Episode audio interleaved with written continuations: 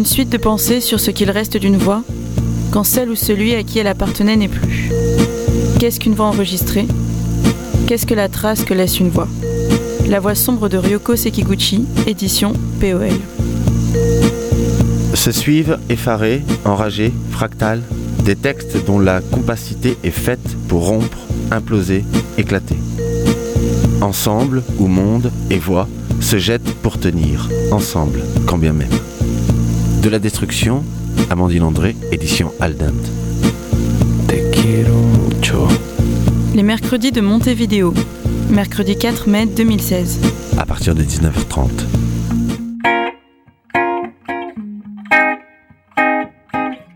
Bienvenue au mercredi de Montevideo. Un mercredi de Montevideo en collaboration avec euh, Radio Grenouille. Montevideo, c'est un moment pour rencontrer des auteurs. Ce soir, deux auteurs. Euh, Ryoko Sekiguchi, qui va lire un extrait d'un livre publié aux éditions POL, qui s'intitule La voix sombre. Ryoko est auteur, elle est aussi traductrice. Entre autres, elle a traduit Pierre Alferi, Jean Ishnoz, Patrick Chamoiseau, Haiti Kraimi ou euh, Yoko Tawada. Elle a publié La Voix sombre aux éditions POL et elle vient de publier tout dernièrement un livre qui s'intitule Fad aux éditions Argol. Tout dernièrement, elle a publié Dîner Fantasma aux éditions Manuela. Et puis chez POL, elle avait publié entre autres Le Club des gourmets et autres cuisines japonaises, Manger fantôme, et puis ce n'est pas un hasard, euh, Chronique japonaise, un livre qui s'est écrit en, en résonance et en sensibilité avec euh, catastrophe au Japon, le, tsunami de mars 2011. Ensuite, nous aurons un deuxième temps avec euh, Amandine André, un extrait du livre De la destruction, publié aux éditions Aldent. Amandine André est auteure et elle publie des textes de facture critique sur la littérature et sur la danse. Et elle anime une revue qui a pour titre lavimanifeste.com. Il y avait un livre précédent qui avait pour titre quelque chose aux éditions Aldent. Et puis un livre paru aux États-Unis, Circle of Dogs, une traduction d'un texte, Cercle de chiens, et donc livre publié au Solar Luxuriance aux États-Unis. Elle a publié dans de nombreuses revues, dont la revue Gnoc, Groupe N, Frappa, Ligne, ou la revue Attaque, et elle a publié des textes de critique dans la revue If. Dans le dernier numéro de la revue If, il y a un texte de Cantamargne sur ce livre euh, de la destruction d'Amandine André.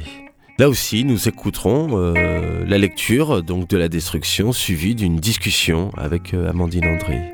Bonne écoute de ce programme sur les ondes de Radio Grenouille 88.8.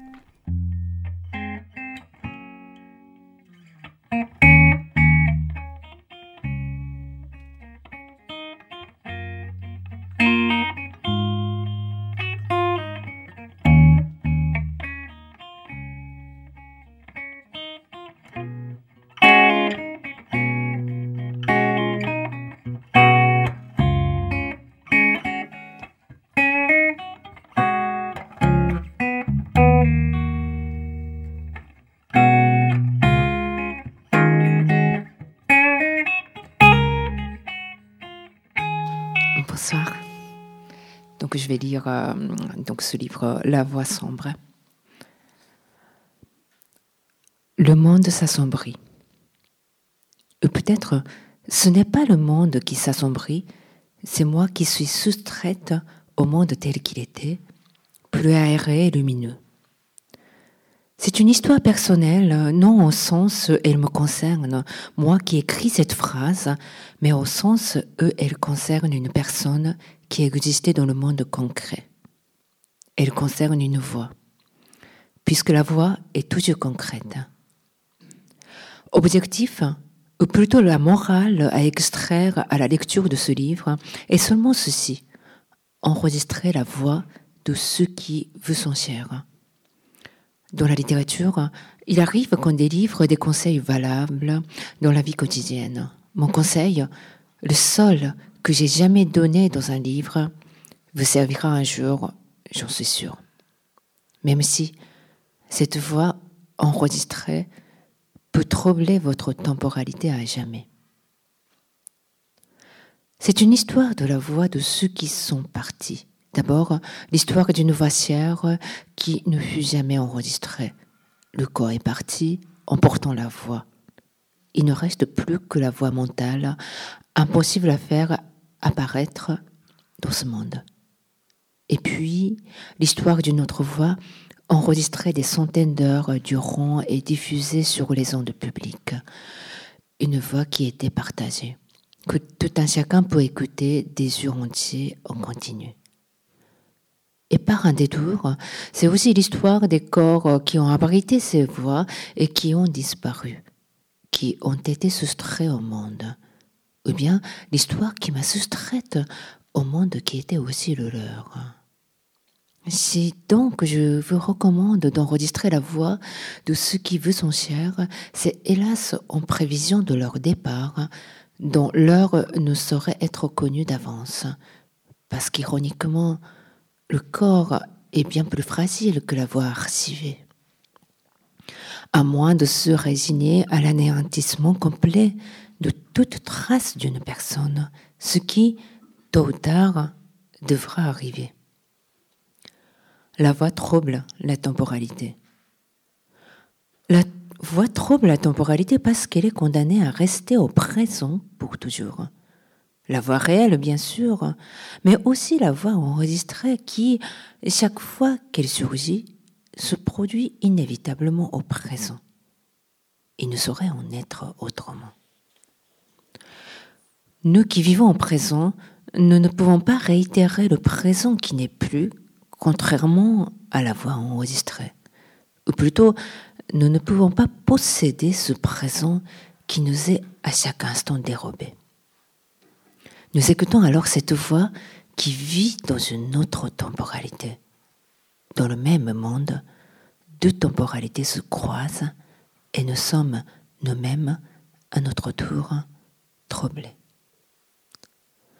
Cette voix existe-t-elle comme la trace d'une personne, la, voix, la preuve de son existence ramenée au présent à jamais? Oui, comme toute trace d'une personne. Bien sûr, la voix n'est pas la personne qui, elle, ne reviendra plus. Mais la voix n'est pas non plus une partie de la personne dont on ramasserait des miettes de présent. Elle est incarnation du présent de la personne. Ce n'est pas la personne en tant que telle, c'est le présent de cette personne, le présent de la personne qui jadis fut présente et qui demeure dans la forme d'une voix. Pourquoi faut-il toujours que la présence soit chérie et l'absence haïe? Pourquoi l'absence est-elle toujours si douloureuse? Pourquoi est-elle incapable de procurer aucune joie, comme si cette nature univoque était inscrite en elle de tout temps quand d'autres états provoquent en nous des sentiments si divers? Ou bien le contraire de la présence ne serait pas l'absence, mais la disparition? Parce que la présence règne en tant que dure la vie, tandis qu'après la mort d'un être, ce n'est pas l'absence étastatique ce qui nous saisit, mais la disparition perpétuellement renouvelée. Ce serait cela qui nous déchire et nous agresse. Non un état, mais une action qui se répète à l'infini. Sans doute, l'absence a partie liée avec la présence comme un état parmi d'autres, provisoire et exceptionnel de la présence. Après la mort, chaque fois qu'on pense à la personne, et même qu'on n'y pense pas, la disparition nous visite à son gré et nous fait revivre la perte. À chaque instant, le sabre de l'action disparaître au sabbat pour trancher. Mais pour qu'une chose disparaisse, direz-vous, il faut qu'elle ait existé auparavant. Chaque fois que la disparition opère, elle doit s'exercer sur une instance de la présence sans quoi il n'y aurait pas disparition. Quand bien même la personne ne serait plus et que la présence ne serait plus possible. Or, justement, c'est à ce moment précis qu'intervient l'absence, qu'elle ne submerge comme un état d'origine et que, de là, nous dévalons vers cet abîme plus profond encore qu'est la disparition. À mesure que le deuil s'accomplit, les attaques de la disparition se font moins violentes. Mais l'absence demeure et s'installe pour toujours. L'absence, elle, ne disparaîtra pas. Souvent, les exilés sont privés d'assister à la mort d'un proche dans le pays d'où ils viennent. Trop souvent. La mort, dans ces circonstances, s'accompagne de la voix qui l'annonce par la ligne téléphonique. La voix au présent émise par la ligne téléphonique vous annonce la disparition d'une autre voix. Cette voix qui vous est enlevée subitement que vous n'entendrez plus. Une voix qui vous prévient que vous n'entendrez plus cette voix. Quand la disparition d'une voix est annoncée par une autre voix, celui qui est au bout de fil, l'exilé, ne voit pas le corps qui emportait avec lui cette voix la mort demeure abstraite comme celle d'un évaporé. Celui qui, pour les autres, est décédé restera pour lui seul un disparu. La voix de la personne vivante lui a été enlevée.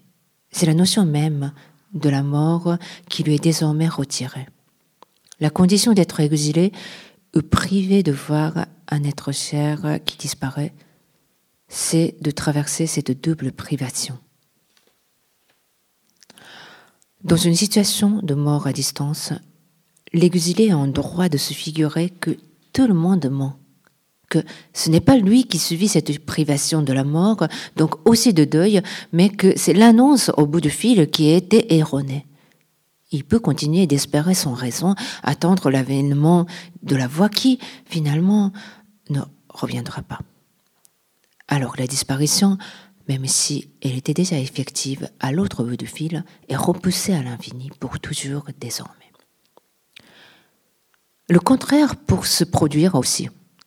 Atik Raimi raconte que des années durant, il n'a pas été informé de la mort de son frère parce qu'il vivait en exil en France et que sa famille souhaitait l'épargner, ne lui avait pas annoncé.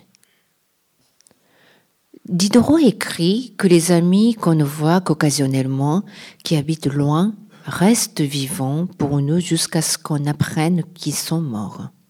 À ce moment-là, même euh, en l'absence de tout autre changement, on les comptera au rang des morts. Une simple phrase suffit à faire mourir une personne pour autrui. À moins que la phrase ne suffise pas, et qu'on la croit encore en vie. Le corps mort vaut pour preuve absolue de irréversibilité du basculement de la vie vers l'autre côté. Mais si on ne voit pas le corps, rien ne saurait démontrer la mort d'un être. Tombe, photo d'enterrement, rien de tout cela n'est théoriquement irréfutable. Seulement, c'est le temps passé à attendre la personne, la durée de non-apparition qui devient insoutenable euh, et qui fait que l'on en vient à prêter foi à cette histoire nous a racontée. Mais alors, le message vocaux sur le répondeur aussi, jusqu'à qu'on apprenne, qu'on accepte que la personne est morte, resteront ceux d'un vivant. Si l'on entend la voix d'un défunt, émise par la radio sans savoir que le corps qui l'hébergeait est parti, cette personne sera-t-elle toujours la même qui était dans ce monde avec nous une fois passée dans l'absence? De nos jours, les traces d'une personne sont principalement conservées dans la forme du support visuel. Même la voix à sa part dans les vidéos, on pense rarement à la conserver seule, séparément des images. Désormais, mourir implique que le corps se réduit à tout ce qui est de l'ordre du virtuel. Avant l'invention de la photographie et des enregistrements audio, quand le corps disparaissait, il restait au vivant certains objets qui l'avaient accompagné et son odeur imprégnée sur ses vêtements. Et l'écriture, la trace des gestes de cette personne, si elle savait écrire. Et les portraits peints pour ceux qui avaient les moyens. Et les cheveux. Autrefois, c'est l'odeur qui portait la trace d'une personne. Aujourd'hui, peu de gens se soucient de conserver l'odeur en souvenir d'un moment. Des flacons d'odeur de telle journée, de tel voyage, en guise de photos souvenirs. L'odeur de la maison à un moment de la journée qui évoque si bien l'atmosphère et tout ce qui compose un paysage sentimental peut-elle être conservée? L'odeur de ceux qui sont partis, qui la conserve En définitive, dans notre société, on est soucieux de conserver les traces directes du corps, odeur, cheveux et écriture, ni les objets fabriqués, tricotés, brodés, façonnés par la personne. Et encore moins la peau, le corps lui-même en forme de momie. Reste ce qui est son corps, photographie et vidéo. La voix est la seule partie du corps que l'on ne puisse pas enterrer. On peut enterrer les cordes vocales, pas la voix les ondes enregistrées. Les photos sont des traces, mais la voix est bien une extension du corps. De la peau et des cheveux, on peut dire qu'ils sont plus proches du corps, plus concrets. On peut dire qu'ils sont le corps même. Il n'empêche, il parle moins de la personne que le corps. La voix peut, elle, peut parler des deux. Et le regard et l'odeur. La voix, elle, est intacte. Le mot inoubliable. Tant que la voix existe, on ne peut pas l'oublier parce qu'elle relève de cette présence. Elle est inoubliable. Elle apparaît devant vous. Inoubliable n'existe pas dans la mesure où, appliqué à la voix, le mot oublier même n'a pas sa place. Cela vaut aussi bien pour les voix non enregistrées. Et ne sont plus au présent si fragiles, mais on ne les oublie pas. Puisque le mot oublier ne saurait cohabiter avec la voix, on ne peut pas même dire qu'on ne l'oublie pas. Elle est là simplement. Imaginez c'est prendre d'une voix radiophonique ou bien c'est prendre d'une personne qui laisse échapper sa voix à travers l'appareil radiophonique. Voix et fantômes ont ceci en commun qui trouble la temporalité. Les fantômes ne sont pas si présents que les voix, mais puisqu'un fantôme, lorsqu'un fantôme apparaît, nous ne savons pas si nous-mêmes qui sommes tirés vers le passé ou si c'est le passé qui nous visite au présent. Ce qui se passe dans une phrase qui contient déjà, on ne peut rien y changer.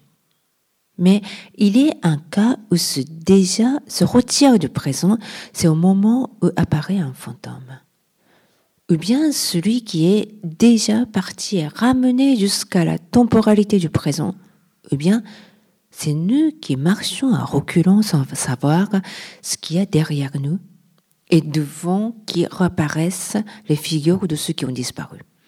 Comme lorsqu'un train fait marche arrière et que le paysage recule à son tour. Les fantômes sont des existences qui visitent c'est leur qualité principale. Les allers-retours de fantômes entre deux temporalités dont ils ne savent pas eux-mêmes s'il s'agit de présent ou de passé. Les voix, elles, ne viennent pas d'un ailleurs. Elles demeurent dans un lieu qui pourrait ressembler à un purgatoire, une sorte de salle d'attente, et elles surgissent. Il n'y a pas pour les voix de trajet à parcourir. Et ils existent au présent en tant que tels. La voix enregistrée apparaît au présent, mais la voix qu'on se remémore dans quelle temporalité s'inscrit-elle?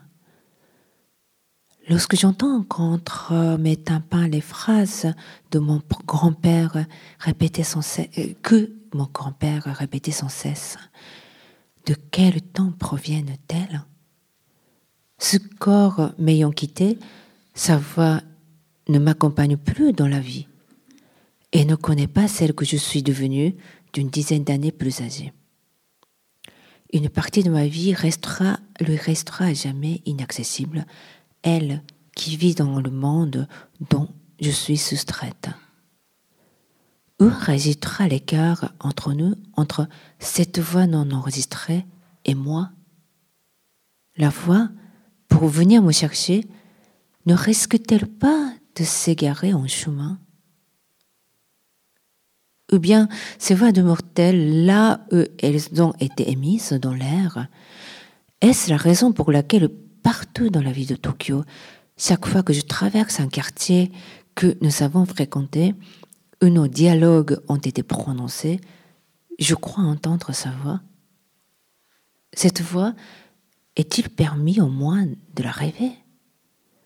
Ce n'est pas la voix enregistrée que j'écoute à longueur de journée, mais une autre voix de la même personne que je désire aussi. La voix me touche. Cette voix m'a accompagné doublement quand son corps était en vie, à l'époque où cette voix était présente doublement. Tantôt à mes côtés, tantôt diffusée par la radio. Je l'écoutais tout près, de loin. La fin a duré un moment à l'antenne. Après son départ, on a diffusé ce qui avait été enregistré après la mort, ce n'est pas une rediffusion. On l'écoute pour la première fois, mais en sachant que le stock sera bientôt épuisé. La mort en différait. Maintenant, c'est la dernière diffusion et à l'antenne, du moins, elle appartient désormais au passé, même si la voix en tant que telle ne sera jamais au passé. La voix de la même personne, toujours au présent du temps différent de sa vie, défile. Désormais, la voix aussi quittera ce territoire, la voix se soustrait à l'appareil. La voix s'arrête. J'appuie sur le bouton et la voix me caresse de nouveau. Dans ce présent de la campolie. Je trouble la temporalité de ma vie dans ce présent de l'accompli et mon présent qui est chassé à chaque instant vers le passé. Pendant ce temps, la voix se répète. Le présent de la personne que j'ai connue et que je n'ai pas connue fait son apparition devant moi. Le présent de la personne, même de l'époque où je ne la connaissais pas encore, peut aussi me toucher. Je connais cette l'époque où cette voix a été mise, qui a été un présent pour nous deux. J'entends le présent de la voix qui en même temps appartient pour moi au passé. La voix a délaissé ma voix émise à l'époque dans le territoire du passé et reste dans son présent. Et j'entends également la voix de la personne à l'époque que je ne la connaissais pas encore. Cette voix plus vive, plus chaude, avec plus de nuances, couverte de douceur, me touche aussi. Si sa voix avait été enregistrée à toutes les périodes de sa vie, j'aurais en quelque sorte pu la connaître toute sa vie. Puisque personne ne peut connaître, personne ne peut connaître la vie d'une autre personne d'un bout à l'autre dans la vraie vie et me touche, même si je ne peux plus toucher la personne. La voix touche mon tympan et je la touche avec mes oreilles. Ainsi je la rencontre. Après le départ de la personne, je fais cette rencontre au présent. Je rencontre la personne sur une durée plus étendue que je ne l'ai connue dans la temporalité limitée de notre vie. Je descends dans la rue. Les ondes qui vivraient contre mes tympans continuent d'osciller, comme après avoir mis pied à terre du bateau en continu de tanguer. Entendrai-je sa voix de l'enfance dans les rues de la cité où elle a vécu? Avec l'écho des pierres et les murs étroits sur deux côtés. Les ondes, maintenant devenues fantômes, me visitent. La présence de la voix, en me quittant, me revisite comme fantôme, même quand je ne l'écoute pas en vrai. Le cri joyeux d'un enfant, les petits pieds courant sur les dalles dans l'interstice entre la lumière et les ombres dans ce quartier construit sur une pente. Je ne le vois pas, je l'entends seulement. Je veux l'entendre, je veux aller au lieu où je pourrais l'entendre. L'enfant que je n'ai pas connu. La voix que je n'ai pas connue, ni en vrai, ni en forme d'enregistrement. Le rire qui éclatent comme des bulles dans l'air du petit matin. Le fantôme de la voix me caresse. Dans l'absence, dans la disparition qui scande et cadence le fantôme des ondes. La voix tremble et le murmure même. Elle restera présente fera son apparition même ma mort, même après la mort de tous ceux qui l'ont connu, pareil à une momie. La voix est toujours présente et ne connaît pas la mort. Tant que la voix existe, le surgissement partiel et cruel d'une personne qui n'est plus. De sa vie restera une onde. Merci.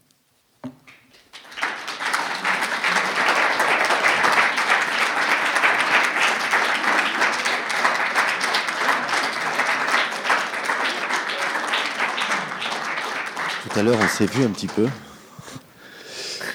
C'est vrai, on s'est vu un oui, petit peu. Oui, oui.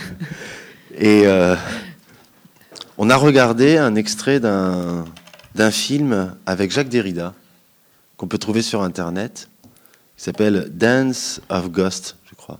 Ça veut dire Danse des fantômes. Hmm. Et la, la journaliste demande à Jacques Derrida s'il croit aux fantômes.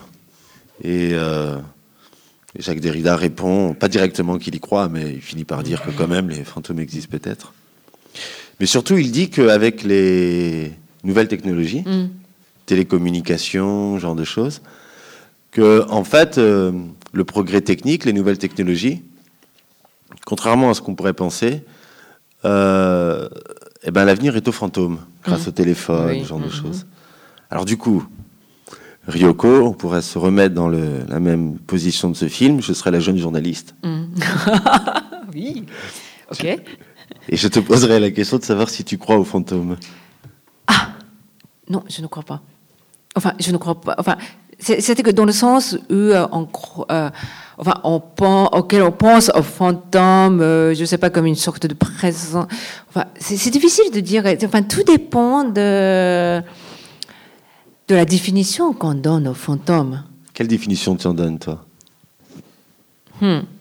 Je pense que, en fait, je, disons que je ne crois pas aux fantômes dans le sens normal, mais je crois une, enfin, je crois, je pense toujours à une sorte justement de territoire qui est laissé à ceux qui ont été vivants.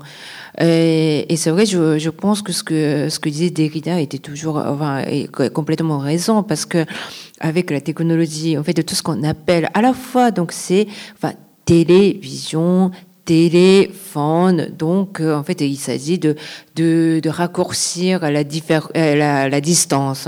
Donc, ça peut être entre la distance, enfin, la distance géographique, mais aussi la distance entre ce monde et l'au-delà. Et puis, je pense que c'était, c'était toujours la, la, le rêve aussi de, des gens, en fait, qui avaient à cette époque inventé ces, cette euh, technologie d'où, euh, justement, il y a maintenant, enfin, il y a récemment un, livre, donc, de Philippe Baudouin qui est paru, euh, qui s'appelle Le Royaume, Royaume des morts, j'ai oublié, de, qui, en fait, qui, qui parle de Edison, et donc, qui, à la fin, de, sa vie, rêvait à, inventer une machine à communiquer avec les morts. À capter les fantômes. Oui, voilà, la, voix des morts. Hein.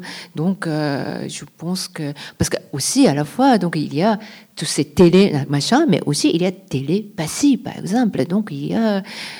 Voilà. Donc, là, je pense que cette, cette, idée de, de, fantôme était presque, disons, née avec toutes ces inventions de la technologie. Parce que quand même, si on regarde les titres de tes livres, donc Dîner Fantasma, c'est un livre qui vient de sortir il y a peu. Hein. Mm. Euh, donc Dîner Fantasma, euh, Manger fantôme. Euh, donc la, la voix sombre, il est question de fantômes. Donc quand même, les, fantômes sont très présents. Mm. Ils sont toujours avec toi. Fantômes. Ah oui, oui, oui, oui, bien sûr. Et puis, bon, si souvent, bah, en tant que japonaise, euh, les gens me demandent alors votre culture japonaise de théâtre de no, de kabuki? Bon, bien sûr, je réponds à, leur sens. Ah oui, non, mais bien sûr, je vis tout à fait dans la tradition japonaise. Vous voyez que, enfin, les asiatiques vivent avec les avec les morts. Euh, bon, mais c'est mais c'est vrai. Mais c'est vrai que disons que euh, c'était toujours euh, quand même un choc culturel pour moi en venant ici que qu'on chasse euh, ceux qui étaient vivants. C'est-à-dire que on ne croit pas, je pense, plus que vous, les, enfin, vous, les occidentaux, les, les morts, mais que, qu'on en parle. En fait, et, et tant que les phrases existent, les, ces présences sont convoquées dans ce sens-là que qu'il y a une certaine présence beaucoup plus peut-être que euh, que qu'ici. Parce que ce livre, La Voix sombre, c'est aussi un, une sorte de, livre euh, sur le deuil, le travail du mmh, deuil. Mmh, mmh. Et en même temps, effectivement, ce n'est pas le deuil au sens de en finir avec la présence, mais c'est euh, d'une certaine manière sans cesse la reconvoquer, jusqu'aussi à l'user peut-être. Il y a des, plein de passages sur l'usure oui, de ces voix, comment on vient user en fait aussi mm, mm, euh, mm. cette, euh, cette présence absente.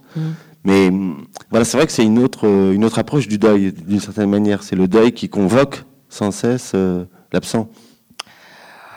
Oui, et puis euh, bon, euh, enfin dans, ce livre, euh, donc je parle surtout de la radio parce que aussi c'était une découverte pour moi en venant ici en France. Bien sûr, la culture radiophonique existe au Japon, mais en écoutant la radio japonaise, il n'y a que les voix de vivants.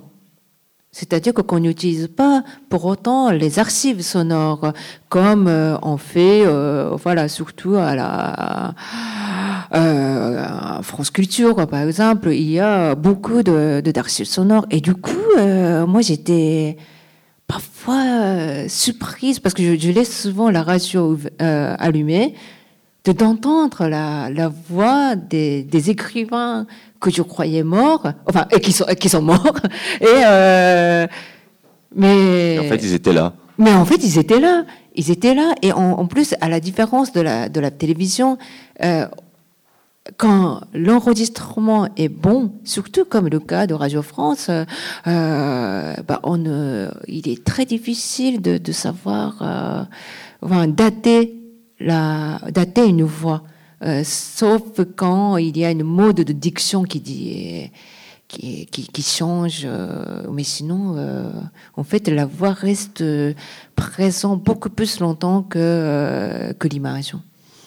Dans ce, toujours dans ce livre, la, voix sombre, il y a hum, aussi tout un, toute une circulation des voix. En fait, il y a tout un espace, un monde, comme mm. tu le dis, comme, comme tu le, tu le dis. D'ailleurs, il y a il y a tout un monde pour ces voix. Donc c'est c'est aussi un espace dans lequel errent ces voix, dans lequel circulent ces voix, que cette voix ou ces voix-là Mm. que tu proposes à- dans ce livre, elles ne sont, elles circulent, elles sont vivantes d'une certaine manière. Elles sont vivantes ces voix. Oui, euh, enfin, c'est pas, c'est pas une certaine manière, mais elles sont vivantes. Enfin, elles sont vivantes. Non, elles, elles ne sont pas vivantes, mais, mais elles sont présentes. Parce que, bah, enfin, vous, m'entendez. hein? Et, pour que vous m'entendiez, euh, enfin, il faudrait que ma voix, euh, en tant que justement onde, vibration, touche vos tympans. Donc, elle est, elle est directe, en fait. Elle est toujours directe, elle est toujours physique. Et c'est dans ce sens-là que la voix, même celle d'un mort, a la même qualité que d'un mort. C'est ça qui est différent de l'image. Enfin, non, mais l'image, de toute façon, l'image, même celle de, vivant, est toujours plutôt, moi, je, dirais, de passé. Et, euh, donc, euh, comme, euh, on, dit souvent, le cinématographie est fantomatique, donc dans ce sens qui est plutôt, moi je, je dirais, l'image est au passé, alors que la voix est toujours au présent. C'est pour ça que qu'elle nous dérange, en fait, qu'elle nous dé- désoriente, qu'elle ne... Mais Voilà. comme tu le dis, la voix, il y a l'onde, et donc onde, dire forcément euh, espace, Oui, oui, oui. ou matérialité. Oui, oui, que- oui, oui, donc c'est physique, c'est en fait. Mais il y a à la fois l'espace, mais justement, ça vous touche parce que ça. vos tympans vivent aussi à, enfin, à, à l'écoute de, de, de mes mes vibrations. Une Et- manière d'être encore touché par les morts. oui, oui, oui, oui. Et quand c'est- pareil, en fait, bon, avec la voix, on ne, on, on ne sent pas, on ne sent moins. Mais par exemple, quand vous entendez, je sais pas, un tambour, euh, voilà, c'est, on sent presque comme ça une onde, enfin une, un air qui bouge et qui, euh, qui arrive et qui, qui touche votre corps euh, entier aussi. Vous avez fait un dîner avec les fantômes? Ah oui, donc c'était c'était le sujet de euh, d'un autre livre donc qui s'appelle euh, Dîner fantasme. Et c'était euh, donc lorsque euh, j'habitais en Italie. euh, il y avait un organisateur de séances de spiritisme que j'ai rencontré lors d'un vernissage à Rome et bon auquel j'ai dit enfin comme ça en plaisantant mais vous, vous faites euh, des séances de spiritisme, vous convoquez quelqu'un de loin, hein, il se fatigue quand même, hein, et, euh, et vous posez, vous lui posez des questions sans même enfin, euh, servir un thé, et puis euh, vous dites à la fin, bon, bon, c'est c'est bien, vous faites disposer. Non, ça se fait pas quand même, hein. En, général, euh, on, invite au déjeuner, euh, hein, et, donc euh, bon, j'ai dit ça comme ça en plaisantant, mais enfin j'étais j'étais sérieux. Et, après, il, me enfin il me propose de préparer un dîner pour leur club, enfin club, séance de, spiritisme. Et puis comme j'étais à Rome dans un temps limité je suis pas occultiste, mais donc je, me disais bon, s'il y a des choses qui sont un peu bizarres, euh, je peux toujours m'enfuir, donc euh, voilà, donc ça va. Et, euh, et j'ai écrit ce récit en fait à partir de notre préparatoire de dîner de spiritisme, parce que chaque fois il y avait un invité, enfin entre guillemets, et puis des convives. Parce que vous aimez bien manger aussi. Hein Ah oui, euh, j'aime bien manger, puis j'aime bien faire la cuisine. Et, et alors, moi, je, je- je fais en ce moment le traiteur littéraire. Cette euh, excusez cette fois-ci, je ne vous ai pas pré- préparé à manger, mais ça, ça m'arrive souvent de d'aller dans les, les rencontres littéraires euh, depuis Paris en TGV avec euh, ah oui oui oui non, mais vraiment oui oui oui, oui euh, jusqu'à 30 personnes je peux je, je, ouais, je peux apporter de Paris euh, à manger c'est intéressant hein. Oui, oui, carrément. Et euh, Ah oui, non, mais je, je, je m'occupe des vivants quand même, aussi, euh, pas que des morts. quoi. mais c'est pas c'est pas fade ce que ce que ce que ce que tu fais à manger, c'est pas fade. Ah, ça peut être fade. Ça peut être fade. Ça peut être fade, oui, d'une certaine manière. Parce que fade, c'est c'est quoi fade? Ce, ce mot fade, quand même bizarre. Pourquoi on, on parle, enfin, on désigne l'absence de goût? C'est comme une sorte de fantôme, encore une fois. Et euh, on dit fade. Et à, un moment donné, j'ai posé la question aux, Français euh, qu'est-ce qui est fade pour vous? Et les, les, gens me répondent polenta, chou-fleur, euh, du riz, du thé, enfin, je sais pas, brocoli. Mais qui ont chacun un goût mais super différent. Et je ne comprenais pas ce que c'est que fade. Et, donc, donc je, creusais un peu sur l'histoire de ce mot, et puis j'ai compris que, euh, en fait, avant, même en français, c'était utilisé euh, dans un sens beaucoup plus large. Dans le, climat, on disait ah oui, il fait fade aujourd'hui, enfin, ce qui n'est pas le cas d'aujourd'hui, mais euh, dans son Mossad, on disait comme ça. Et puis même dans la nausée de Sartre, on trouve une phrase je me sens fade. Donc? Là, on dit plus euh, je me sens fade, mais alors que c'était beaucoup plus euh, dans le sens, dans le territoire émotionnel que euh, que gustatif. Donc c'est voilà. Donc j'ai mené une enquête détective. Vous avez aussi, je crois que vous avez aussi mené une enquête sur la critique en fait culinaire. Oui, oui, oui, oui, parce que parce que je trouve que à la fois la critique littéraire, la, critique d'art a un statut euh, en fait tout à fait défini, alors que la critique gastronomique euh, plane dans un espace un peu euh, un peu louche. Et, donc j'ai fait une sorte de texte en fait de, comparatif de ce qui s'était passé au Japon et en France. Et au Japon, autour du goût, c'était surtout la, en fait la littérature qui s'en qui s'en occupait. Donc la, littérature dit en fait c'est plutôt comment euh, décrire le moment euh, de haute de repas qui était plus intéressant, enfin qui était plus important, euh, ce qui se, se, raconte ou bien ce qui, oui, ce qui s'échange plutôt. plutôt que l'assiette. Enfin, plutôt que de faire le classement. Hein. Hmm. Voilà. Hmm. Plutôt que de, de jugement. Parce qu'il y a aussi, euh, soit, on, soit c'est l'univers de, de l'assiette, mm. soit c'est l'univers de, de, la soirée, enfin du dîner, quoi. Mm, mm, Et même, en fait, on dit souvent, oui, alors la critique gastronomique parle de ce qu'il y a dans l'assiette. Mais quand on lit, précisément donc ce qui s'écrit, enfin même dans les, euh, c'est les critiques gastronomiques d'aujourd'hui, il y a très très très peu de descriptions de vrai en fait de, de enfin, parce qu'il faut il, suffit pas de parler de, de visuel. Donc il y a à côté visuel l'odeur euh, parfois lui parce que ça crépite parfois et puis euh, donc c'est ce qui croque. Il n'y a pas tout ça hein, finalement. Donc c'est euh, et donc ce qui m'emmène à, à, réfléchir plus avec la critique gastronomique ce que c'est que la critique que pour la critique littéraire par exemple mais le livre Manger fantôme, vous n'avez pas mangé les fantômes, non? Ah euh, Mais parfois, euh, vous savez, on mange des fantômes sans le savoir. Par exemple, quand on traduit. Ah. On peut manger les fantômes sans le savoir quand on traduit? Oh Oui, ça c'est vrai. Ça c'est vrai. Oui, oui, oui, oui, oui. Donc, euh, mais vous savez que quand on traduit un auteur, c'est comme si soit le personnage principal ou bien l'auteur lui-même qui squatte chez vous. Euh, ça m'est arrivé de euh, quand je traduisais justement Patrick Chamoiseau, vous voyez, ce Martiniquais très euh, joyeux avec tous ces personnages qui boivent de petits. Euh, Bon, j'ai arrêté de le traduire, ce qui était très très bien. Enfin non, j'ai traduit un livre, mais euh, j'ai pas continué parce que bon, sinon je serais devenu alcoolique.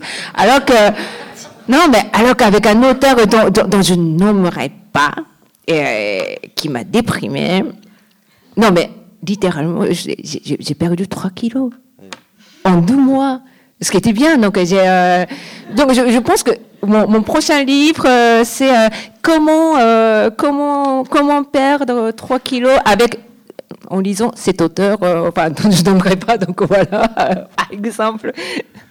Mais c'est vous écrivez jamais seul, quoi. Soit avec les fantômes, soit avec euh, d'autres auteurs que vous traduisez, mais l'écriture, elle se fait jamais seule. Non, jamais seul. Enfin, non, c'est c'est pas vrai. Au, au, début, bien sûr, c'était j'étais comme les autres euh, auteurs pensaient que tout vient de moi et que c'est moi qui écris tout ça. Mais euh, à partir d'un moment, je pense que, en fait, à partir précisément d'un moment où j'ai commencé à écrire en cette douzième langue qu'est le français, je pensais que rien ne se fait. Enfin, je pensais non, j'ai découvert, j'ai compris que rien ne se fait seul. Et, et, je pense que d'écrire en deux langues, m'a complètement changé euh, et du coup euh, donc je fais ce chose c'est enfin plein de choses schizophréniques de d'écrire en deux langues de traduire en deux sens donc de japonais français français japonais euh, de traduire à à deux euh, bah, écrire euh, dans deux justement genres euh, différents, donc la littérature et la gastronomie, enfin la cuisine, euh, être euh, ado, écrivain et cuisinière, voilà. Donc toujours deux choses ou deux. En tout cas, c'est toujours à deux. Ouais. en tout cas, jamais, enfin, ça peut être trois, mais jamais seul, jamais unique. Je pense aussi, c'est un mon petit combat politique euh, de, de résister à, à, cette histoire euh, de euh, d'identité, de toujours, voilà, c'est une chose unique. Moi, je, je ne crois ça. Je, je peux croire en fantôme, mais, mais cette histoire-là, je ne crois pas. C'est, c'est trop, enfin, c'est trop bidon. C'est pas possible. Peut-être une dernière, une dernière question à propos du livre. Ce n'est pas un hasard, chronique japonaise, donc euh, écrit en 2000, 2011. Oui. Euh, et donc euh, un peu en, en, en, en vibration mm. au tsunami au Japon. Qu'est-ce qui vous a poussé à écrire ce livre? C'est quoi? C'est pour écrire quelque chose qui n'a pas été entendu? Euh, dans mmh, les différents mmh, mmh, reportages Alors, qu'on pouvait entendre Oui, je, je, enfin, ce, ce, livre a été donc euh, écrit en même temps, disons, euh, enfin, à, de la veille de catastrophe, ce qui n'est pas possible, mais euh, voilà, jusqu'à à peu près en fait euh, 50e jour après catastrophe, donc de jour en jour. De la veille de la catastrophe, hein, à partir de la veille de la catastrophe. Je dis ça comme ça. Et euh, parce qu'on veut toujours rembobiner le temps à la veille d'une catastrophe, soit le drame personnel d'un accident. Enfin, là, eux, les catastrophes ne se produisaient pas. Hein. Euh, c'est une sorte de prière que j'ai mis euh, au début que la veille, il n'y avait pas cette catastrophe. Et, et j'ai écrit, c'est vrai, euh, il y avait toujours cette histoire de voix, euh, parce que, qui passe plus euh, facilement aux médias et qui ne se passe pas. Et parce que ce sont des voix, des petites voix. Et, justement, je pense que bon, à, à, à partir du moment où j'ai commencé à écrire en français, bien sûr, j'écrivais toujours à deux. J'étais très conscient de cette histoire. Mais ce livre-là, euh, j'ai écrit, disons, c'est la première fois que j'ai pensé que j'écris. C'est un peu. Enfin, ça me gêne de dire comme ça, mais c'est j'écris pour les autres, enfin pour cette voix-là, pour transmettre ces voix-là euh, sur, euh, enfin, pour coucher ces, ces voix sur les, sur le papier. Excusez-moi, c'est, c'est, c'est un peu, euh, c'est un peu gênant de dire ça parce que ça, mais parce que ça paraît, vous voyez, un peu. C'était des voix qui n'étaient pas entendues. C'est toute une population qui n'était pas entendue, c'est ça?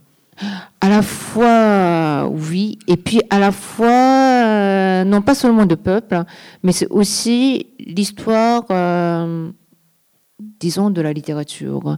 Parce que quand une catastrophe surgit, on oublie la littérature, on pense, euh, on, on, oublie ce qui se dit, on, on, oublie, alors que, alors que tout se passe par les mots. Les, même les discours politiques se passent par les mots. Et il y a des façons, enfin, voilà, tout, tout, sont, tout ce qu'ils ont dit et, et l'importance de ces mots, de discours et qui euh, peut devenir, enfin, l'histoire littéraire, de la littérature, mais, mais vraiment pure et dure, euh, sans oublier. Et en somme, c'est au moment des catastrophes qu'on a le plus besoin de littérature. De penser à la littérature, plutôt. Mm. Voilà. Alors, ce que je vous propose, c'est qu'on. Merci, euh, oui. Ryoko. C'est qu'on écoute Amandine, donc. va écouter donc euh, Amandine André. A. La violence. De tout soudain, elle. A. La brutalité du corps en excès n'a plus la fixité.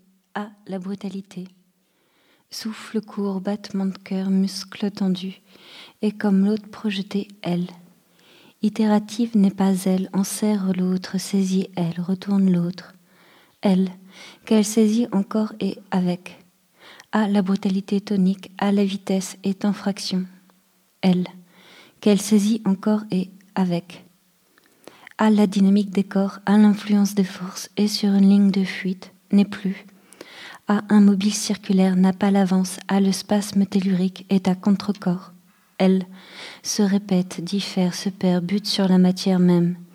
Ipséité sérielle, espace trop restreint pour une prolifération.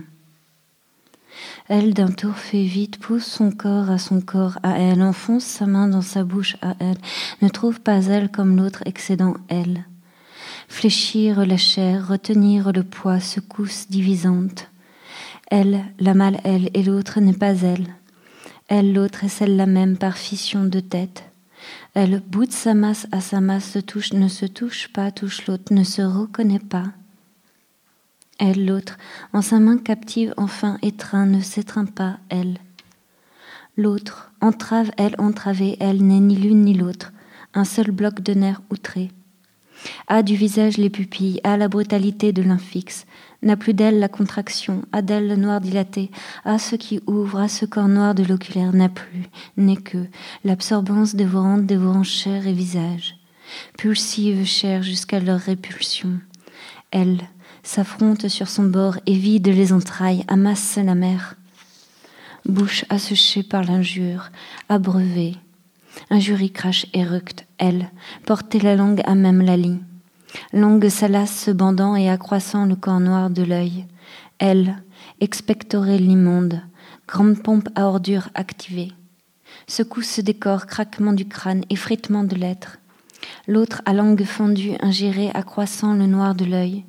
Elle, en l'autre, elle, activée par sa répudiation, l'autre, en elle et l'autre, en elle, l'autre, mâche les organes, pousse le foie, frémit la vessie. Elle en l'autre n'est pas elle, et l'autre elle. L'autre, elle, hante les mains, saigne la bouche, accroît dilatation oculaire et gît dans les yeux. Révulsée, l'optique affolée sans ses rumeurs et remue soulevée fureur et désastre.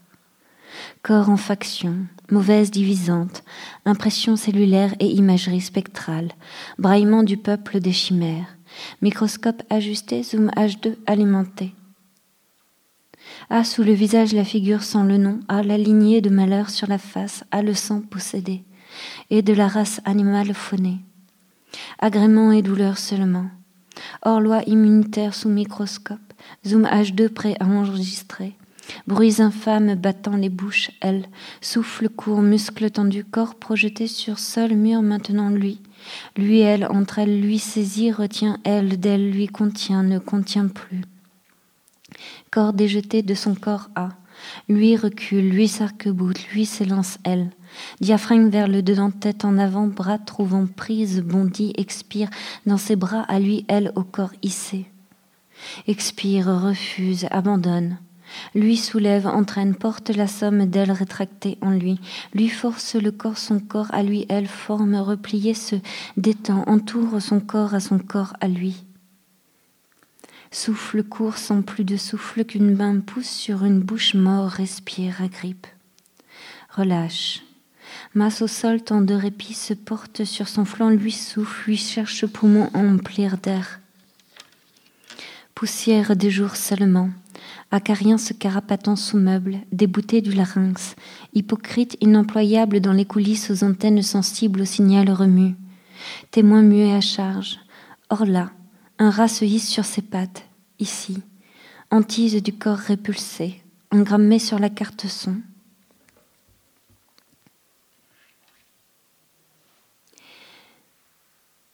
Se lève alors étant son corps chevelon et noir que main fine arrache par poignée. Que faire? Voici lui.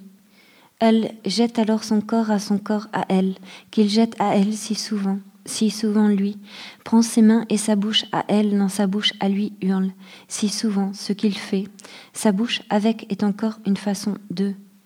Ouvre sa bouche à la sienne et la sienne plus ouverte encore s'en remet à. Béance carnée informe les visages, entre chair baillée après. Elle, face ouverte, hurle de bouche à langue emplie, étouffe, s'agite. Elle, une manière de jeter, de lui, de son corps à ce corps, à elle se détruit dans la nuit, elle.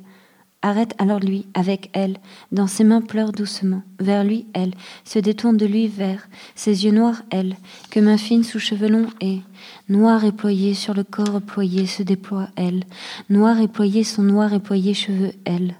Recule son corps comme la violence revenue, par poignées que main fine arrache les cheveux épars dans les mains, au sol jonge, de cela, elle, recule son corps comme retenu dans la pièce, à se jeter muscles tendus, les pieds comme à s'élancer, s'élance alors corps tendu, se jette, s'ébroue, se heurte. Lui court, lui tente, lui jette aussi, de lui à elle, qu'un bras saisit, comme prêt à saisir, saisit, retient, contraint, masse torve dans la pièce, pelote de chair et nerfs régurgités par la nuit. La demande de la bouche à l'autre à peine sonore, supplication des mains et des mots. Elle n'a pas l'écoute pour, à seulement ceux qui croient en. Elle recule son corps de lui s'arrache alors. Espacement pour ni mot ni calme ni rien, rien. Que sueur et sueur plus que sens. De surcroît, ce qu'il faut détruire d'elle s'avance dans cette nuit, s'empare de bouche de corps d'elle. Ce qui croit ne cesse pas, ici, de s'accroître, ici, nu noir ici, noir, elle les choses, qu'elle saisit encore et encore de ses mains comme projetant projectile. Vers mur seul vitre, toute surface, elle, détruit ce qu'elle ne peut, encore détruire n'elle ni rien, ni rien que, que bouche noire que, rien que, que mots branlant cendre, que lui pleure, lui courbe, à la langue sans plus de langue, rien que cette catastrophe qui habite cela, et lui pleure, lui courbe son corps à ses mains à elle, et ce qui ronge ce qu'elle dit, la bouche noire plus grande que tout, dans ses mains lui pleure, lui, n'a pas l'audition pour. Comme bouche ravalée reste le corps son corps.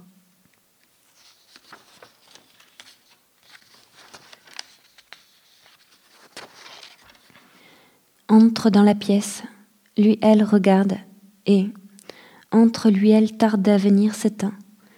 Tant des ténèbres, un grand champ d'amour commence dans l'obscurité sous la lumière ampoule, lui elle. Commence les mains fines sous cheveux longs et, Noir, lui, a la fatigue, n'a plus le visage, a le désastre d'elle. Lui, elle entre dans la pièce, lui regarde, elle lui regarde encore, entre dans la pièce, lui, elle tarde à venir. Maintenant, sous la lumière ampoule à peine, un grand champ d'amour est, de ténèbres gonfle les corps, n'expire pas encore les corps, ne se jette pas encore de cela, ne saurait tarder, qu'à peine lui, elle transpire dans la nuit noire, elle, son corps mêlé de lui n'a pas encore la force de, les mains fines sont seulement sous la lumière ampoule, la nuit ne s'écarte pas.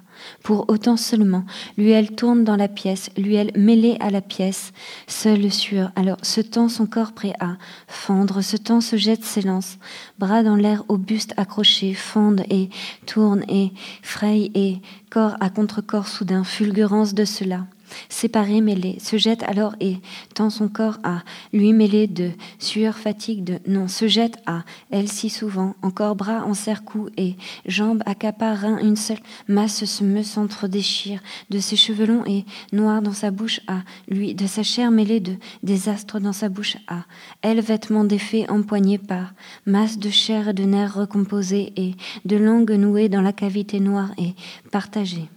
Accouplement des organes internes, centre dedans qu'en rétraction de cela, elle lui vers elle lui dans son corps se joindre est encore une façon de lier ce qui de insatiable et régurgité dans la nuit à pleine bouchée. Elle rentre dedans lui sa langue amère et bileuse et noire lui régurgite alors dedans sa bouche à elle, lui elle ravalée recrachée et exécration de toutes parts et contour tremblé et exsudation des chairs. Elle et sort ce qui ne peut plus ce qui de insatiable lui lave son corps à elle de sa langue d'elle emplit lui et ploie ce qui replie et augmente fureur et violence Lorsque lui échoue à la prise et rapte reconduit disjoint, voici que, que corps ramassé au sol, plus de, pas une, pas une seule cependant, vitesse, un pas seulement de l'un ne, par ses vertus se hâte, ne rejoindrait plus l'autre, ne, ce temps s'élance, se jette, ne, qu'est-ce que ce temps s'élance, se hâte, temps, espace, qu'est-ce que, ici décomposé par lui, elle ne, lui, se jetant là, elle, n'est plus pour là, elle, ici, déjà force mouvante à surgir, de lui, de son corps courbé d'elle, que chair ramassée sur elle, lui, l'impact plus que, la distance, elle, ne peut plus, lui ne l'ignore pas, seulement elle, de ruine et de rage, bouche ouverte sur lui au regard d'elle, bouche plus grande que corps, de tissu, de sa chevelure faite et, sous la lumière ampoule pour lui, elle, ôte cela ses cheveux et libère, nu crède, elle, faite nue, que chair à étendre jusqu'à, épandre lèpre de nuit ravage et recouvre la face sa face et emporte la nuit et lui avec. Que que d'astres engloutis de voûtes éventrées s'évident dedans. Bouche plus grande que tout et avalant l'univers avalé ne, ne comble ni lui ni elle. Ce qui de insatiable dévore espace étant insatiable expansion de lèpre et de nuit entre les nues dès lors dans la panse de lui elle inversant céleste et terrestre inversé en pure perte. Dès lors dans la panse de lui elle Commence alors un grand chant d'amour que lui elle codesse de cœur et de langue commence. Pour celui-là, l'autre entre alors dans la pièce et commence pour lui le grand. C'est un temps des ténèbres sous, sous la lumière en poule. L'autre à lui elle sourit, c'est un grand chant d'amour qu'il aime que batte langue et souffle. L'obscurité de lui elle, l'autre se tient là où, lumière presque, l'autre sourit lui elle, commence pour sa venue faite pour ruiner ce grand champ de chair recouverte de tissu ôté. Voilà elle, faite nuit et nue, elle, de ténèbres un corps, et qui déjeté fait de nuit et de nu, au sol, elle, de ténèbres, laisse voir sa nuque de ténèbres, elle, plus que jamais dans ce qui augmente, elle, de ténèbres, sa violence qui de, de ténèbres grandit de cela. De cela, lui le sait, elle l'ignore. Cependant, elle ne vit pas sans le vouloir l'obscurité. De l'autre commence à l'endroit sans presque plus de lumière. Dans le calme diminué, lui sa bouche avec. Elle ne pleure pas encore, elle n'a pas encore cette bouche. Là hurle, corps à contre-corps relancé, même fureur. Bouche et ventre fécondeux. Cela retenu entre les chairs tourne et tourmente ce qu'à elle si souvent il, si souvent le retient dès lors qu'il pense elle. Attend que se fasse, ne dit pas, à la bouche ouverte, à ce qui ouvre, est une béance à l'incarnation d'elle et muette lui. N'est pas n'a pas, a le corps à genoux, a le corps en demande, n'a pas. Elle, ce qui s'agit d'elle, au sol jonche les cheveux longs et noirs, lui n'a plus le visage de la fatigue, à la catastrophe d'elle. Éployé et noir, déployé sur elle, ses yeux l'autre sourit. Lui, elle, mêlant leur bouche dans le souffle grand, chant d'amour commence que lui, elle, connaissent de cœur et de langue.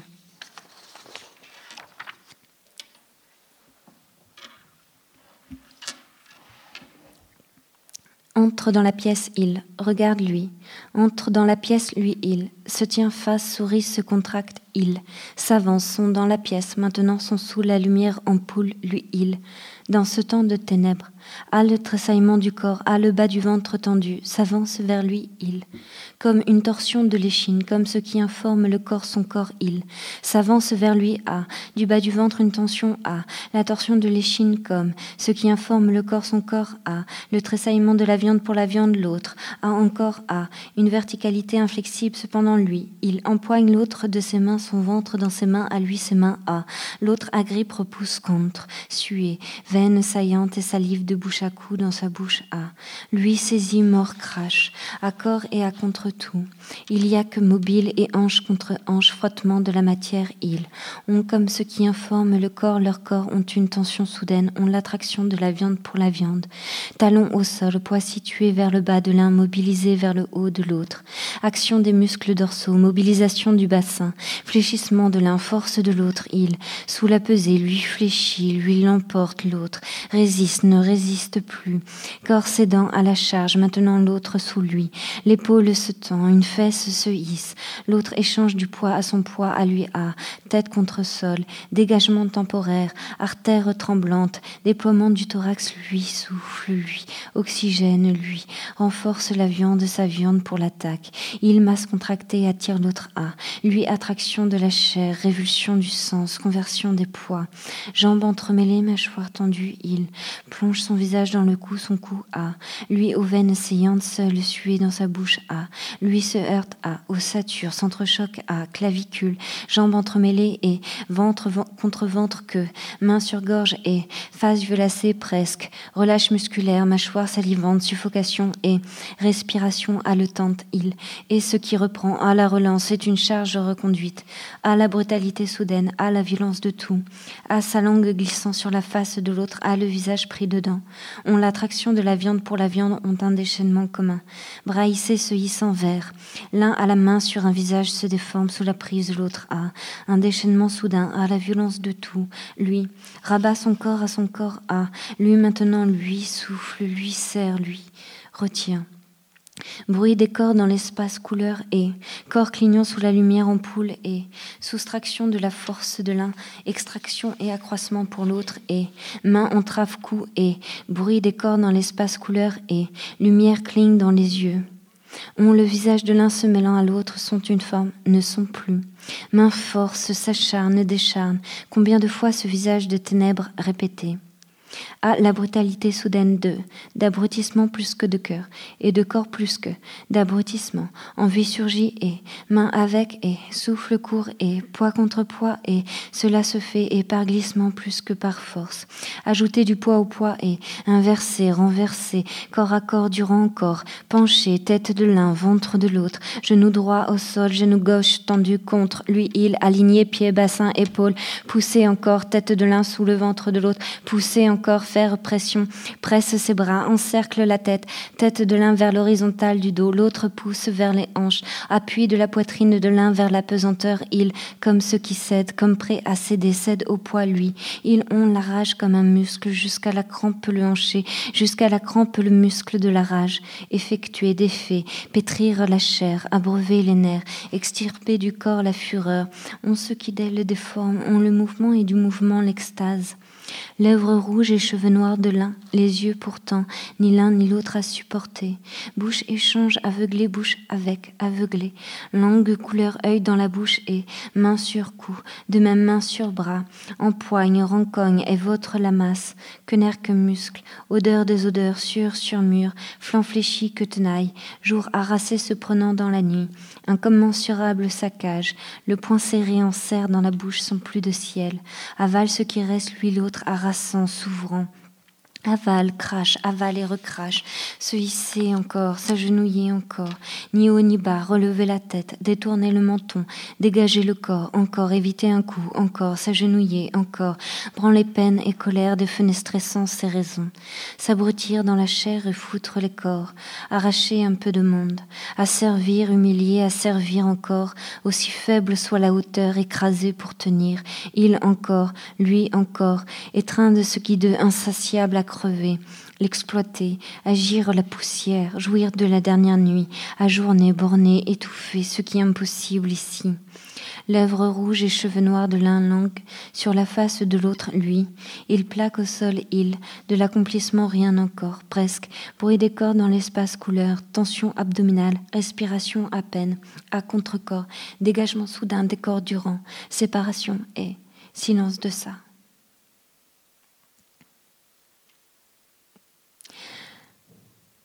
Entre dans la pièce, lui, elle, entre dans la pièce, tourne, vers son centre, leur centre tourne et attendent et regardent. Entre dans la pièce, lui, elle l'attendent. Sont dans la pièce, il. Tarde à venir, ne tarde plus, il. Maintenant là, avec et. Regarde, comme ce qui saisit et s'avance. Maintenant que, que chevelon et. Noir à terre tourne et. Tourne dans l'obscurité de l'autre, lui, elle, que. Que tourmente nuit et langue de lui, elle, commune que. Que de cœur de souffle, lui, elle, connaissent. N'en reste que, de cette nuit, rien. Lui, elle, le savent, l'autre, est là et. Reconnaissent la violence plus que jamais entre lui elle, regarde son visage lui, n'a plus la fatigue de l'amour mais la force, a la force de la catastrophe d'elle, n'a plus d'elle le visage d'eux, elle regarde se tendait, sur le mur le visage lui, soudain ténèbres l'autre sourit et, entre lui elle s'agite elle, demeure à, à la chair exténuée elle, n'a plus une chair à se mettre, n'a plus le corps de lui à genoux, n'a plus ce qui d'elle, à elle, à son corps n'est plus le corps à, elle hors de son corps à, lui le corps hors lui séparé d'elle, elle amoindrie, lui le sait, elle, ne vit pas sans l'ignorer. Elle a le corps or, ce qui arrive d'amour, de ténèbres, un chant et s'agite sous les cheveux longs et noir de cœur et de langue que lui elle connaissent ne connaissent plus n'a plus le souffle de cela son visage, à la fatigue d'elle seulement, à la force de la catastrophe, et lui pleure encore, lui, pleure l'autre s'impatiente, lui, noir comme la nuit ses mots, et noir comme la nuit l'autre, fomente division, et s'impatiente de lui, elle, sous la lumière ampoule, et, corps noir reployé son noir éployé cheveux, lui prend le visage que l'autre de ses mains lui fait, lui suit les mains et le visage fait, lui met son visage en ses mains l'autre, prend le visage de lui prend, son visage en ses mains dans les mains d'eux.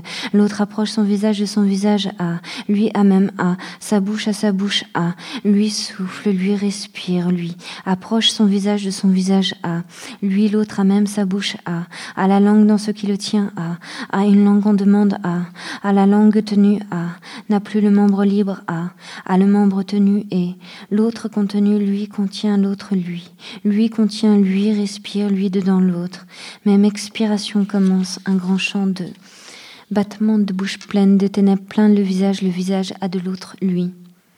On la fatigue de l'amour se mêle à la respiration de lui l'autre, et expiration d'amour expire, dans un même visage finissant, même face.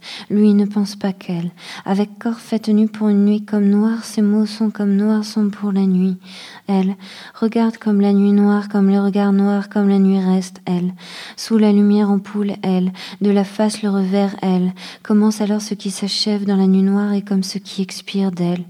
Noir et même expiration. De ténèbres souffle sur le visage lui, l'autre approche un même visage finissant même face.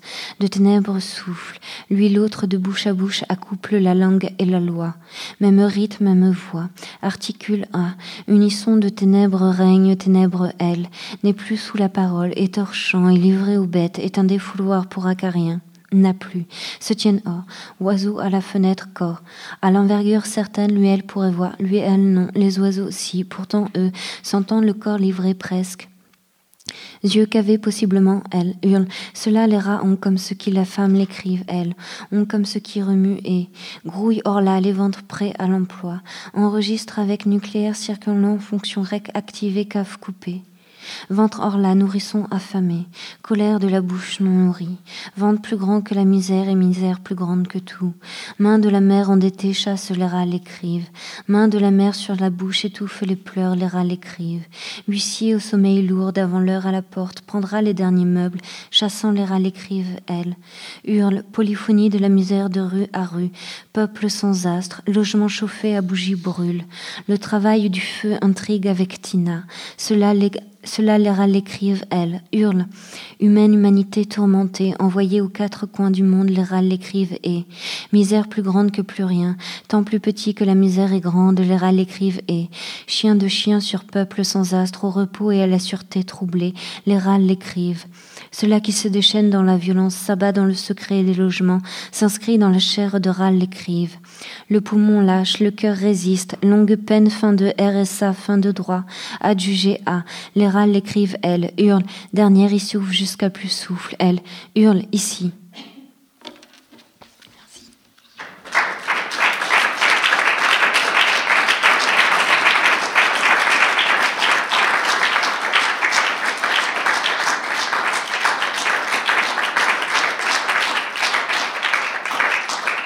Ce livre, il y a plusieurs textes hein, dans ce livre. Il y a plusieurs textes, dont ce texte de la destruction que c'est un extrait de ce texte qu'on vient d'entendre. Euh, il s'est écrit, euh, en tout cas au contact d'un d'un film de danse, L'étreinte. Peut-être que tu peux parler un petit peu de ce de de l'étreinte de Joël Bouvier et de Régis Obadia, qui est une, un film de danse euh, qui date de 1988. Euh, j'ai du, mal avec, euh, du mal avec les dates, donc je ne peux pas préciser la date. Mais effectivement, en fait, pour ce, ce texte qui s'intitule De la destruction, je l'ai travaillé en allant contre, contre d'autres textes que j'écrivais qui avaient tendance à, à, se répéter comme ça et et j'avais envie de casser tout ce que j'avais mis en place. Donc j'ai j'ai brisé à chaque fois le rythme là où je pouvais euh, le déployer. À chaque fois que je sentais que je le déployais dans le corps du texte, je l'interrompais. Notamment, donc, notamment les, textes qu'on peut trouver en début de ce, livre, comme Cercle de chiens, Pour pleurer et autres. Donc ce texte de la destruction vient en rupture des premiers textes du livre. Oui. Et, hum, et en fait, c'est parti d'une euh, de cette phrase. En fait, tout le texte s'est construit euh, autour de cette phrase. Se lève alors étant son corps. Et en fait, euh, j'ai rythmé cette phrase-là. Ensuite, je, je, me repassais en fait justement ce, film de, de, Bouvier et d'Obadia, L'étreinte, qui est au ralenti, puisque j'avais tous les, les, Tu peux le décrire? Oui, alors c'est un duo c'est un duo, c'est filmé en noir et blanc. Euh, euh, je ne sais pas comment je peux le décrire. En fait, moi, je, je, vois juste en fait à chaque fois les premiers pas en fait sur euh, l'élan en fait. Parce que c'est un duo donc euh, c'est un duo amoureux donc il y a toute la question des traversées des, des jetés vers l'autre. Donc en fait étant donné que c'est le ralenti on a tout ce qui est la, question du, du corps qui se tend qui se jette et on peut euh, voir tous les toute, la, toute la musculature à chaque fois se tendre, s'enrouler dans le corps de, de l'autre, se relâcher en fait il y a tout, euh, tous ces travaux, hein, oui, en fait, la, question du corps sur les extensions, les rétractions, le relâchement euh, est visible. Et j'ai construit en fait tout ce texte sur, euh, sur, sur des effets de tension et de relâchement. Il y a aussi, donc, c'est un, un, duo, il y a une sorte de corps à corps, c'est l'étreinte, c'est une relation amoureuse, mais c'est aussi pris dans un, dans un conflit, dans une bataille, dans une lutte. Euh, est-ce qu'il y a toujours euh, dans tes textes, parce qu'il y a celui-là de la destruction, mais les autres, mais est-ce que les textes sont toujours des lieux de conflit et de lutte? Bah, c'est pas une C'est vrai que je n'ai pas fait de propositions extrêmement calmes.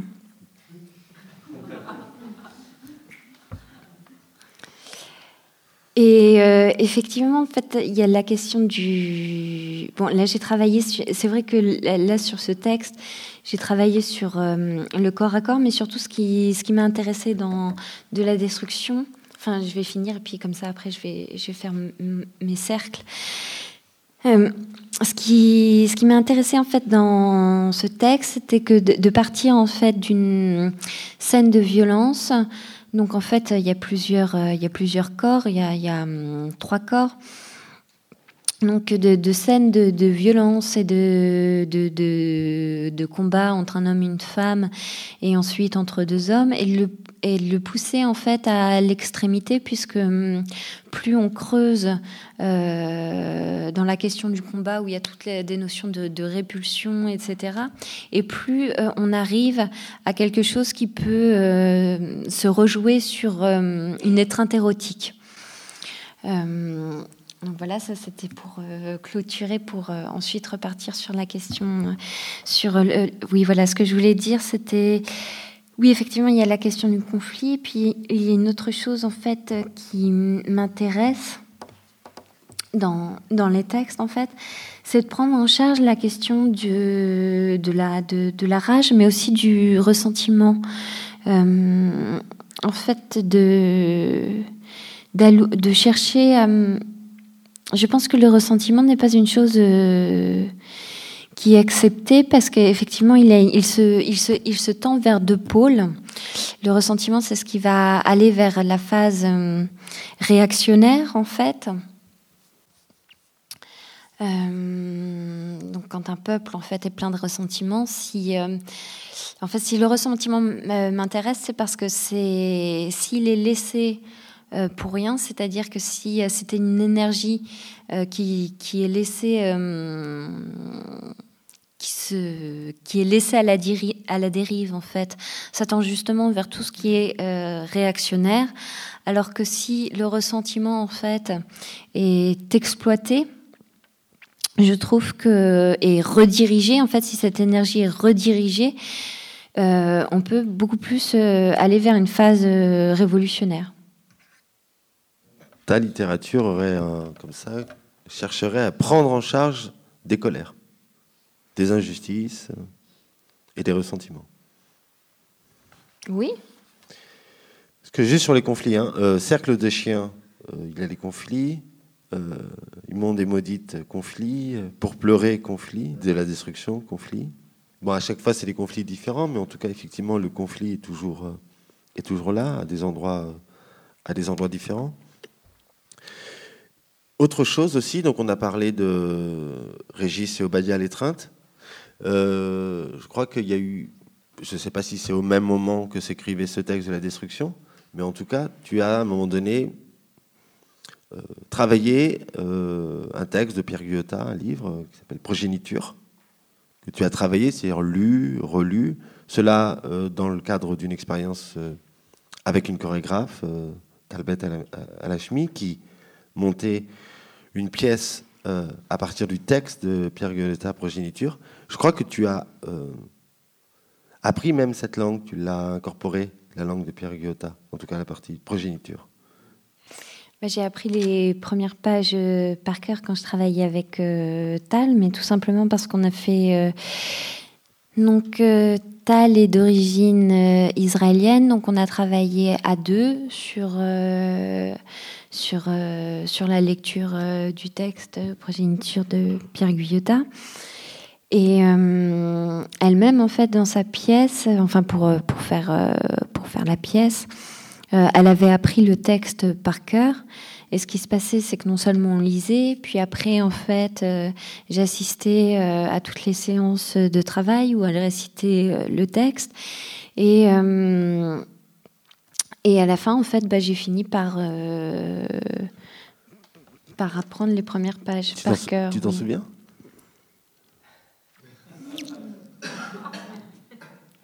Les, les, les premières phrases? Je peux oser le dire.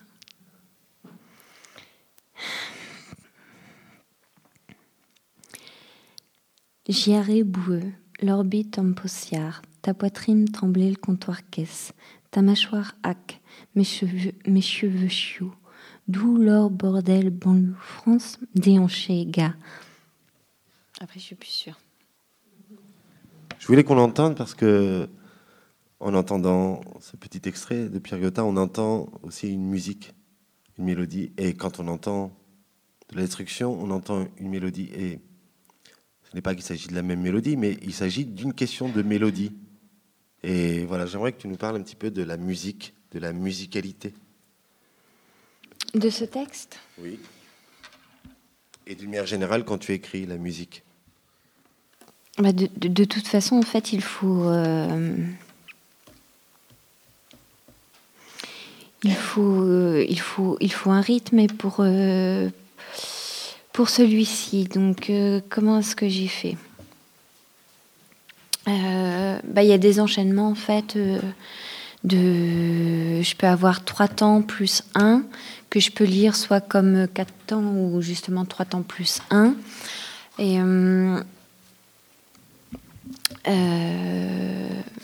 Par exemple, ce soir, c'est pas la meilleure lecture. C'est pas la meilleure lecture parce que euh, à un moment donné, en fait, j'ai un petit peu moins marqué. Normalement, je dois plus euh, plus accentuer euh, certaines certaines parties. Mais en fait, je sais pas. Toute la Constitution, c'est c'est temps court, c'est 3 plus 1. Ensuite, temps long. Donc, je sais que quand j'ai un temps long, je peux aller jusqu'à l'apnée. Et en fait, je le, je le rescinde. Euh... quand tu écris, tu entends une musique c'est une musique, c'est ce qui va diriger le texte, c'est la musicalité. Alors pour d'autres textes, oui, mais pas pour celui-ci. Celui-ci, je devais tout le temps, en fait, quand je parle du zoomage 2, parce que c'est vrai, en fait, pendant que j'écrivais le, le texte, dès que j'ajoutais une proposition, je devais tout, tout le temps, tout, tout, tout relire. Zoomage 2, c'est un enregistreur. Hein. Oui, pour, pour euh, pour euh, vérifier si ça, si ça tenait, parce que j'avais jamais euh, travaillé comme ça en, mettant en fait des, comment je pourrais appeler ça En fractionnant en fait le rythme, c'est-à-dire en, oui, en décidant d'interrompre, alors que je, je n'ai pas tendance à écrire, euh, à écrire comme ça en fait, où je vais plutôt continuer comme ça, tourner, euh, m'enrouler, m'enrouler de, dans les phrases et tu as dit que ce texte-là s'écrivait à partir d'une phrase, je ne sais plus c'est laquelle la phrase, mais il y avait une phrase qui était une, une sorte de, d'élan premier euh, mm. de ce texte. C'est le cas dans tous les textes, à chaque fois, c'est le premier mot qui va tout déterminer? Oui.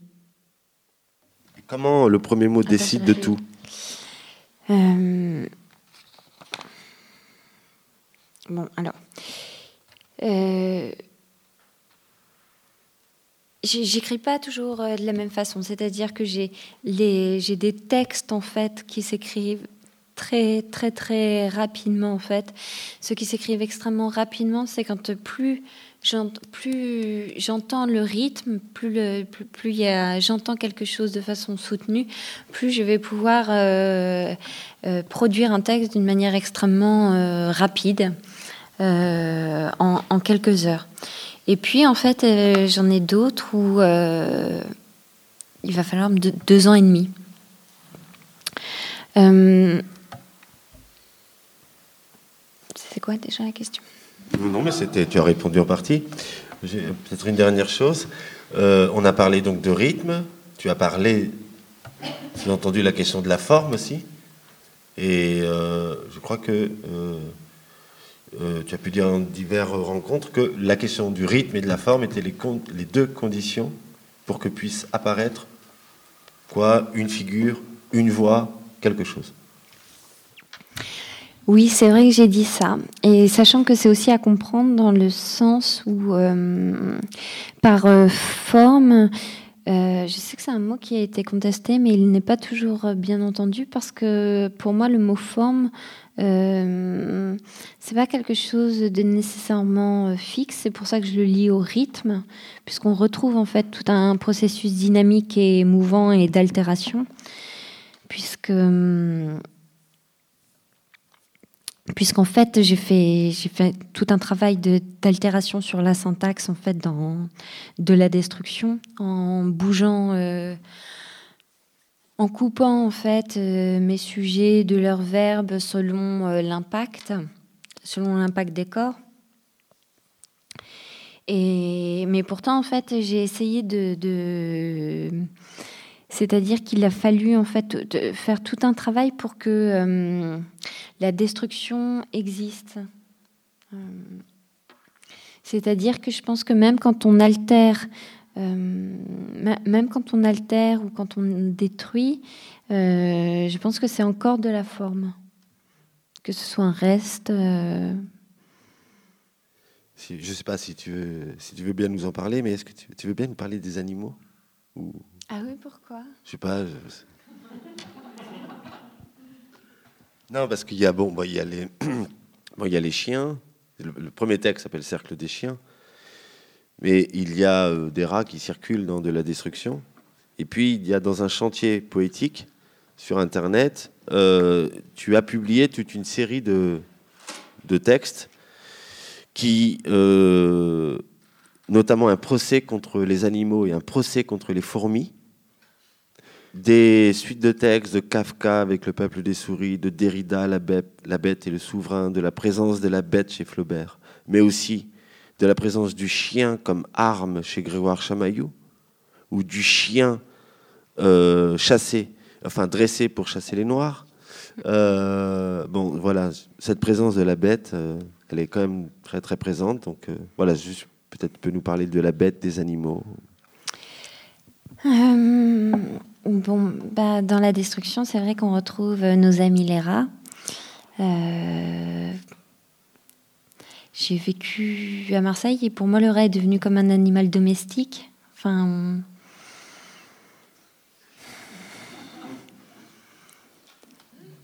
bah dans le sens où parfois je trouve que les rats ont l'air plus plus à l'aise dans cette ville que les humains. Donc, euh, dans ce texte, en fait, finalement, à la toute fin, c'est à eux que revient de la charge de nous écrire. Puisque euh, j'étais pas persuadée qu'on puisse le faire. Donc, euh. C'est vrai que je vous ai pas lu tout le texte, hein, mais à, la fin, en fait, c'est voilà, c'est les rats qui qui vont finir par prendre en charge toute, toute cette histoire. Euh, pour les... Les fourmis alors les fourmis, c'est dans un... Oui, alors ça, c'est dans une publication. C'est... Euh, il, y a tout, il y a toute une histoire, en fait, euh, au Moyen Âge. On faisait des procès aux animaux. Donc, euh, par exemple, on a fait un procès à un cochon qui avait euh, mangé euh, ou attaqué un homme. Donc, il est amené au tribunal.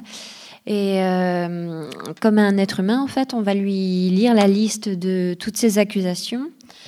Donc, comme le cochon, bah, je crois bien en fait qu'il avait vraiment mangé quelqu'un. Donc, il a été mis, à mort en fait. on a appliqué la loi bah, œil pour œil, dent pour dent. Euh, il y a eu, il y a plein de petits procès, mais même pour les escargots, euh, parce que pour les escargots, pour euh, les souris et pour les fourmis, mais aussi des, des sauterelles, etc. Parce que quand ça, hum, une fois en fait, les, les, il y avait une, un peuplement d'insectes qui était devenu un petit peu trop envahissant. Donc, euh, eh bien, euh, les habitants avaient tout simplement décidé de faire un procès euh, à, ces, à, ces, insectes. Et, ils ont bénéficié d'un avocat. Voilà. Ils avaient un avocat. Oui. C'était des vrais procès. Hein. Je ne sais pas si le cochon a eu le droit à l'avocat, mais le. Juste un petit mot sur qu'est-ce qui t'intéresse dans cette histoire des procès là, particulièrement? Quel c'est quoi le rapport avec la langue là? Euh, bah, la langue et la loi. Euh, mais la littérature et la loi aussi, la, question du, texte et de la loi. Et j'étais tout simplement euh, frappée en fait que des muets se retrouvent convoqués devant un tribunal où il s'agit de, parler, de s'expliquer. que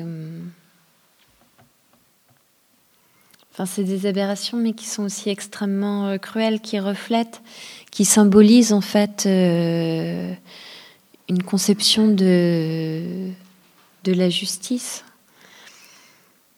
C'était à peu près évident que le cochon y perdrait. c'est ce à quoi sert la langue parfois. Mm. À juger. Ah ben oui. Merci. Merci Amandine pour cette lecture et cette petite discussion. Merci à vous pour euh, votre, votre attention.